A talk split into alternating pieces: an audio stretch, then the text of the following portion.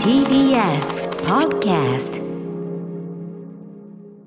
時刻は6時30分になりました。3月19日金曜日。TBS ラジオキーステーションにお送りしているアフターシックスジャンクションパーソナリティは私ライムスター歌丸です。本日は TBS ラジオ第6スタジオに参上しております。そして金曜パートナー TBS アナウンサー山本貴明です。ここからは歌丸さんが劇場の最新映画を評論する週刊映画辞表ムービーウォッチメン。今夜扱うのは山内真理子の小説を門脇麦水原希子主演で映画化。あの子は貴族です。はい山本さん。あのフード描写イート描写ぜひちょっと一箇所お願いします。ああもう絶二箇所でもいいよ。あの箱入り娘花子が門脇麦さん演じるあの自分の実家の台所でジャムをつまみ食いするんです。ちょっとした無作法をねそうなんですよね、あの食べ方がすっごく絶妙で。一本指でそう一本指でジャムの瓶に指突っ込んでペロって舐めるんですけど、一本なんだっていうところにギリギリ上流階級の育ちっていうのが分かったんですよ。まあねこれ指3本だともうなんか狂言みたいになっちゃうからうまいことじゃうまいことじゃ。自分の幼いことを、幼い時を振り返ると、一本で舐めた経験があるんです、んうん。でも一本だと救えないんですよ。救えないなっていうことが分かると僕の家庭は自分はですよ。もう2本3本でガバッと、でどんどん狂言になっちゃう。ショベルカーのうまいようにことじゃうまいことじゃ。そうショベルカーのように掴んで、うん。もう口に突っ込む。でも門脇麦花子は一本だった。ここのラインですよね。なるほど。あ一本なんだ。あとアイスの持ち方。アイスの持ち方。箱入り娘花子と富山から上京してきたミキなんですけど一緒に並んで、あのキャンディー、アイスキャンディー、そう、まあアイスを食べるんですよ。かなり後ろの方ですけど。はい。その時の持ち方持ち方。の違いがもう引きの絵で、うん。よりじゃないんですよ、ええ。引きでもさりげなく違うっていう、あのミキはなんていうんですかね。指でちゃんと普通の持ち方指で包んで、それでも上品な方ですよ、ええ。ガバッとグッと持たずに、ええ。あの握り拳じゃないっていう、でも指の先で、ええ。全部の指使って食べると、でも花子は、はい。もうなんていうんですか。人差し指と親指だけで、アイスキャンディーの棒を下からつまんで、ええ。でそれ以上の指使わない、ええ。でもうスッとこう食べる、もうガバッと掴まない。そうね。なんか角度とかもねこれ多分ね。角度とかあありもますから。なんか微動だにしないんですよ、2本指だけでちょっとこうさっあとこう。の獅子丸みたいに横にこうやってプーンとかそういうことやらないですよね これね。もうまっすぐわみたいにねまっすぐ立ててサクッと食べる感じ。ここも見どころです。お時間いただきました。こういう感じでね一個一個情報量が非常に多い。いろいろあの子は貴族でございます。お願いしますさあここからは私歌丸がランダムに決まった最新映画を自腹で鑑賞し評論する週刊映画辞表ムービーウォッチメン。今夜扱うのは2月26日から劇場公開されているこの作品「あの子は貴族」えー、とこれあれですね。音楽の、えっと渡辺拓馬さんかな、えーっていう方による音楽。これがあの全体をねオープニングからこう最後に至るまで一本こう筋を通しててこれも素晴らしかったですよね、えー山内まり子の同名小説を映画化。東京生まれの箱入り娘花子と富山から上京していたミキししてきたミキ同じ都会に暮らしながら全く違う生き方をしてきた2人がそれぞれの人生を切り開こうとする姿を描くということで、えー主な出演は花子役の門脇麦、えーミキ役の水原希子。その他、えー、高良健吾、え石橋静香さん、え山下理央、え高橋ひとみなどが脇を固めると、え監督は本作が長編2本目となる袖由紀子さんということでございます。ということで、えー、とこのあの子は貴族もう見たよというですねリスナーの皆さんウォッチメーカーの鑑賞報告メールでいただいてます。ありがとうございます。メールの量とても多いです。ありがとうございます。えー賛否の比率は7割以上が褒める意見。熱量の高い絶賛メール、また女性からの感想も多かったです。主な褒める意見としては、今年ベスト、いや人生ベスト。ついに日本からも女性たちの連帯を歌うシスターフッド映画が現れた。えーとかですね。誰かを一方的に断罪するのではなく、それぞれの不自由さを認めた上でそこからの解放を描く優しい眼差しに感動などございました。一方否定的な意見としては、お金持ちの描写がややステレオタイプではとか、えー田舎に住んでいる自分から見ると主人公たちの行動や境遇も全て人事に見えてしまうなどがございました。ましたというところで、えーっと、代表的なところをご紹介しましょう。えーラジオネーム、りんりんりんごさん、女性の方。えーっと、私はこういう映画が見たかったんだと強く感じる傑作でした。えーすごく正直なことを言うと、昨今の女性を中心に据えた映画をすごくそれぞれが素晴らしいことと思いつつも、えーまた女性の物語が商品化されていくのかなと頭のどこかで思っていました。でも今作は他の作品と同じようなメッセージを抱えつつも女も男もそのどちらも非難するわけではなくでも簡単に許したり感情的にドラマチックにもしないこの距離感が素晴らしいと思いましたあとは田舎育ちの私としては田舎の小さいコミュニティも富裕層のコミュニティも保守的で同じようなことをしているというのがとても風に落ちるところでした。私は今33歳で高校生まで地元高校生まで地元にいたのですが、えー映画序盤の花子の親族の会食シーンでの会話が盆正月の親戚一同での食事の時にも聞いたことがあるような内容だったからです。誰がどんな仕事をしている誰と結婚して誰が離婚して話の中に出てくる仕事の階層は違えども大人たちの会話を聞きながら私もこの大人の中に入るの絶対出てってやると思っていました、えー好きなシーンは言い尽くせません。一つ一つのセリフや目配せが雄弁にその役の人柄やその場での立ち位置を表していて本当に俳優さんってすごいと思いました。東京タワーやパーティーでのマカロンのタワーなどを使って階層やその人の立ち位置を表しているところも好きだし最後には花子も花子は下でも上でもないところに自分で選んで佇んで確かに階段のね中盤あたりに佇んでるというかね。はい、えーこれから原作を読んで少しずつ味わっていきたい作品でした。あだとすると原作とのこのなかなかの差異もね面白いあたりだと思いますよ、えーでですねいろんな例えばですねルフェの遺言さんはもうあのご自身のえっとなんていうかな生涯と重ね合わせてもうこれは完全にあの俺の話だなんていうかね感じになったっていうね。この方も袖監督の演出は悪役として描きやすいそしてあえて弁護することで、えー作り手の公平性をアピールしやすい彼ら貴族に対してすら適度に距離感を保ちそれでいて優しい目線を投げかけていますなんてことを書かれていますこの方は要するに、えーっとかつてそういう慶応幼稚舎出身の、えーっと貴族側の、えーお友達にこう親しくしてもらった時に金持ちなんだから嫌なやつだろうと思ったらとってもいい人たちででそれに対してこういろいろ思ってた思いというのがこの作品を見てこう解かれたなんてことをね、えー書いていただいております。一方ちょっと否定的な意見ご紹介しましょう。えっ、と、ブーブー短足さん、こちらも女性です、えーとても丁寧に作られたとてもいい映画だと思います。何度も彼女たちの関係に救われ明るい気持ちにもなりました。しかしどうも喉に小骨が刺さったようなままなのです。えーそれは私が東京に住んだことがないからでしょうか。あの映画の中で私は地方の同窓会に参加している一人です。ミキが馴染めなかった世界で私は地元を出ることもできずに過ごしています。えーミキと花子が出会えたこと、それはとても良かったのだと思うけれども、えー二人が目を背けた人が私で、同じようにアフタヌーンティーをする人たち、花子にコンパを用意してくれる人、そこに来る男性、確かに合わないかもしれない。合わないかもしれないけど、決して悪い人たちじゃなく、彼女たちが一歩前に進む手段として、閉ざすという作業をしているようにも見えるのです。合わないと思った人を閉ざすことで前に進んでんじゃないかと。合わないと思っていた人の一面を見て、理解し合えなくても尊重し、それぞれの道を行くブックスマートのような、えー距離を詰めてこそ見える何かを拒否しているように思いました。まあ、ブックスマートはちょっとあの、一種ファンタジーなとこもあるからね、ちょっと比べるのもあるかもしれないが、わかります、えーわざわざそんなことはしなくても共鳴し合える誰かに会って、えー前に進んでいける。東京はその可能性がある場所なんだなと思うのと同時に人の数も街も文化も半分さらにそのさらに半分の半分しかないところで生きていると、えー、2人の関係をどこか冷めた目で見てしまいました。あと本命と浮気相手を引き合わす女友達っているよくいると石橋静香さんが演じているので、えーまだなんとか見ていられますが会うと思ってじゃないよみたいなねこの話は長くなるので割愛しますというようなメールでございます。あとねこれもちょっと割愛しながらご紹介させていただきますがえーっとうんとねえーこのふわふわタイムさんラジオネーム。ふわタイムさんは、えっとね、ご自身が結構、えっと、政治家家系それもかなり大物政治家をいっぱいね輩出しているような、まあ、あのまさに劇中で高良健吾さん、えー演じてらっしゃる方のご家系に近いような事情なんだけど、えっと、劇中で描かれてるようなそのすごく保守的でガチガチでみたいなそういう家風は少なくとも自分のうちは違うし周りもそんな全時代的なのはさすがにちょっとなかったけどなと。だからその政治家のえ家族というのがこうやってやっぱステレオタイプに描かれてしまうのかなというあたりをふわふわタイムさん残念に思われたというようなことをご自身の周りに照らされておっしゃってる。一方では、えっと、ラジオネームうまうまさんは、えっとね、西日本で約200年続く商売、えーのあの商家のえー本家筋に男子として生まれ、まあ、要するにその人生がもうほとんど決められた状態でというのはすごく分かる。こっちの方は、えっと、馬馬さんはあの劇中の描写が非常に、えっと、リアルというかねあの分かりますというようなことを書いていただいております。ということであのはしょりながらで申し訳ございません、えー皆さんメールありがとうございました。私もあの子は貴族、えっと、ヒューマントラストシネマ有楽町、えーで2回見てまいりました。かなり人入ってましたね。公開、え3週目にしてこれはやっぱり評判が広がってるということなんでしょうかね、えー山内まりこさんの小説の映画化でございます。山内まりこさんねこの番組の若尾親子特集でお世話になりました。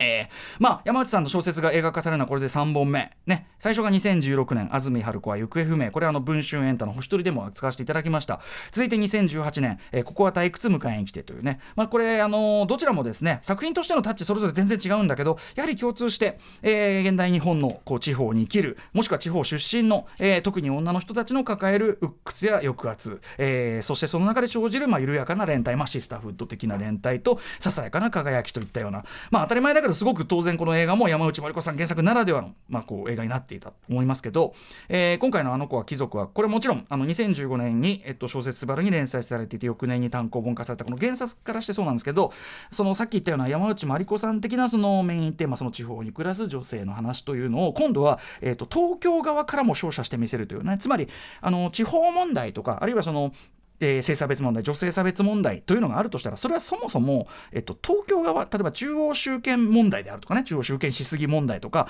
まあ、当然男性中心主義の方の問題要するにその現に権力を手にしているあるいはその過剰に不当に利益をこう得ている側の問題であって、えーということでこのあの子は貴族はそういう例えば格差とか差別とかの構造に丸ごと構造全体にこうスポットを当てることで、えー現代日本社会の成り立ちそのものをこう浮かぎ上あのちょっとま話そのものは個人の話なんだけど社会全体の構図がちょっと浮かび上がってくるようなそういう、えー山内真理子さんの小説としてもちょっとネクストベルレベルにいったような一作というような、えー言い方をしていいかなと思うんですけど。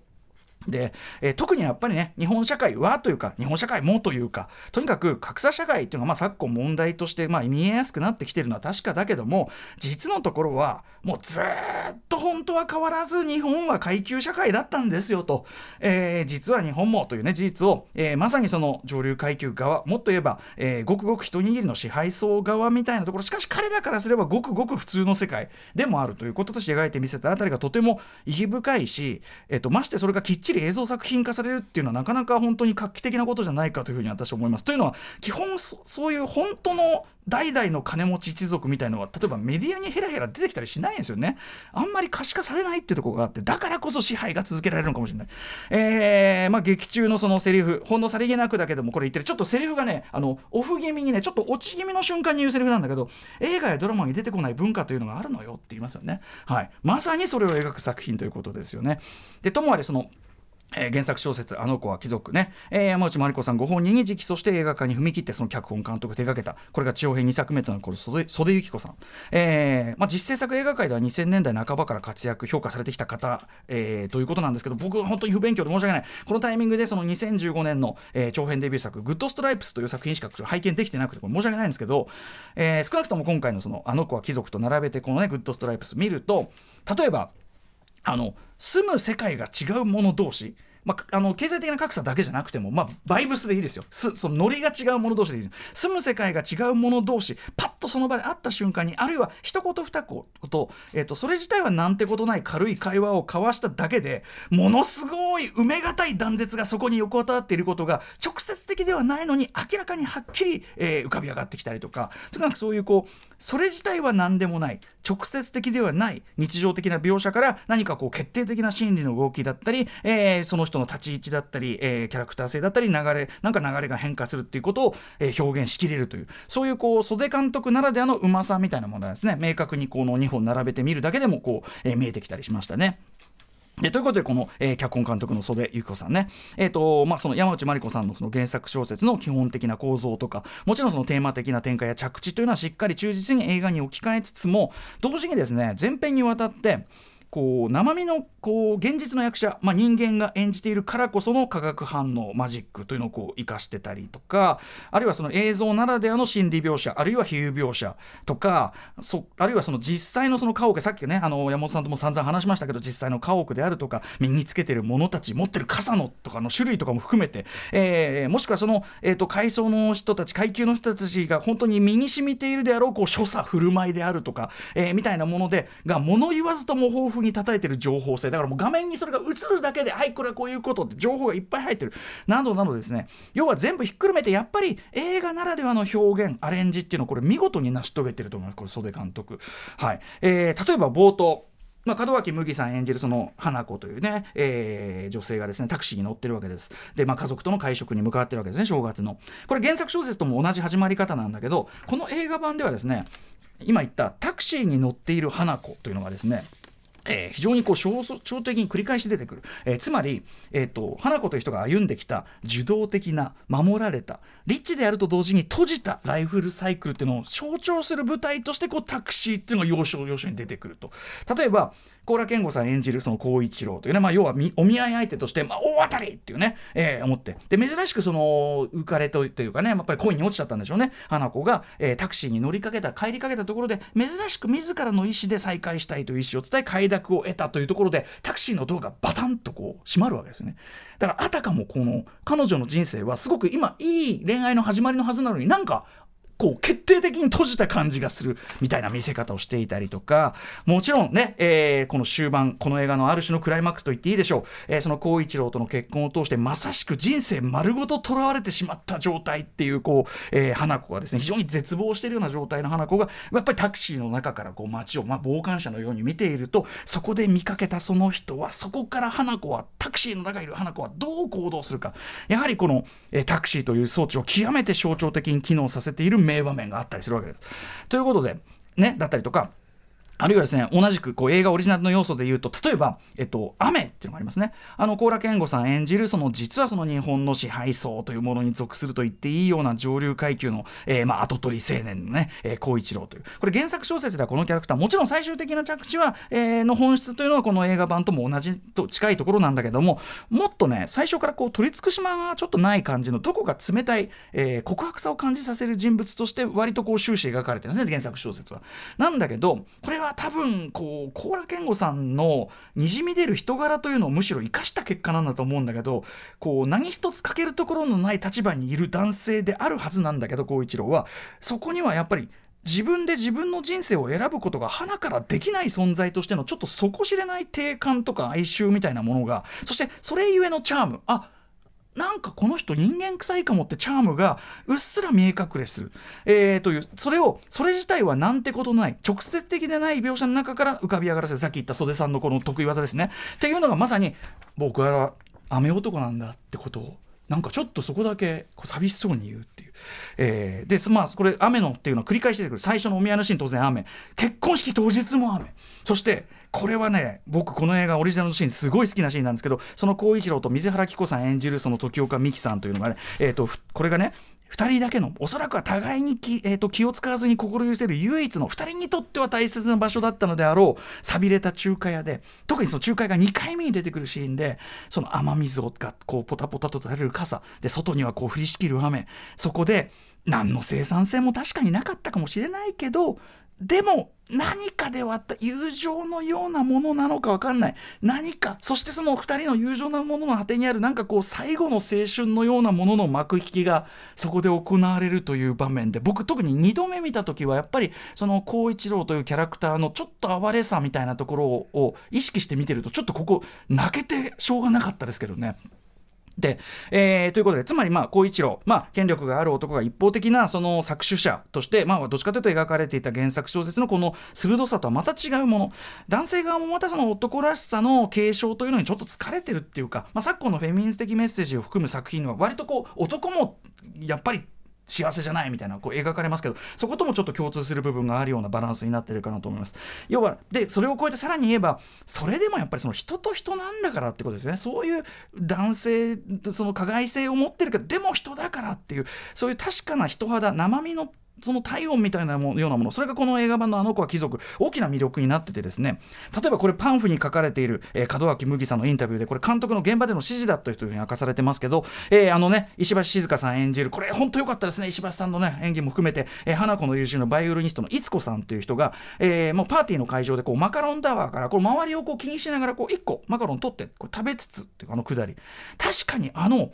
まあそのマカロン食べながらのその後のちょっといたずらめいたワンアクション込みでそのいつこという人もう一発で、まあ、要は分かるしどういう人かは。そして、えー、観客と同じくそれを脇からこっそり見ていたそのミキさんがあの人好きってなるのもこれもう納得する。もうこれだけでも飲み込ませるっていうのも見事ですし。逆にね例えば序盤次から次へと登場してくる。もう出てきた瞬間にあこいつダメだなって分かる男たち。その一発で分かるディテール描写の確かさですよね。しかもこれ大事なのは、えっと、観客の視点がちゃんと花子と一致してるからああダメだって思うんですよ。例えばあの大衆居酒屋でまあ、愉快にしゃべる関西弁の男って別にシチュエーションとか視点によっては何の問題もないんですよ。彼が悪いわけじゃないんですよ。花子の視点にちゃんとなってるからダメだっていうのをちゃんとしたバランスで描いてるというね。これ見事ですね。えー、もちろんあのね現代版「ささめゆき」とでも言いたくなるようなねあの冒頭の会食シーンから始まる、えー、上流家庭の生活描写そのディテールまあ、我々は知らんけどなその、まあ、リアルっぽさ。例えばでもあそこの会話すごく巧みであの毛皮っていうのはもう今はダメなんですってよっていうところの要は現代の価値観にアップデートする気一切なしな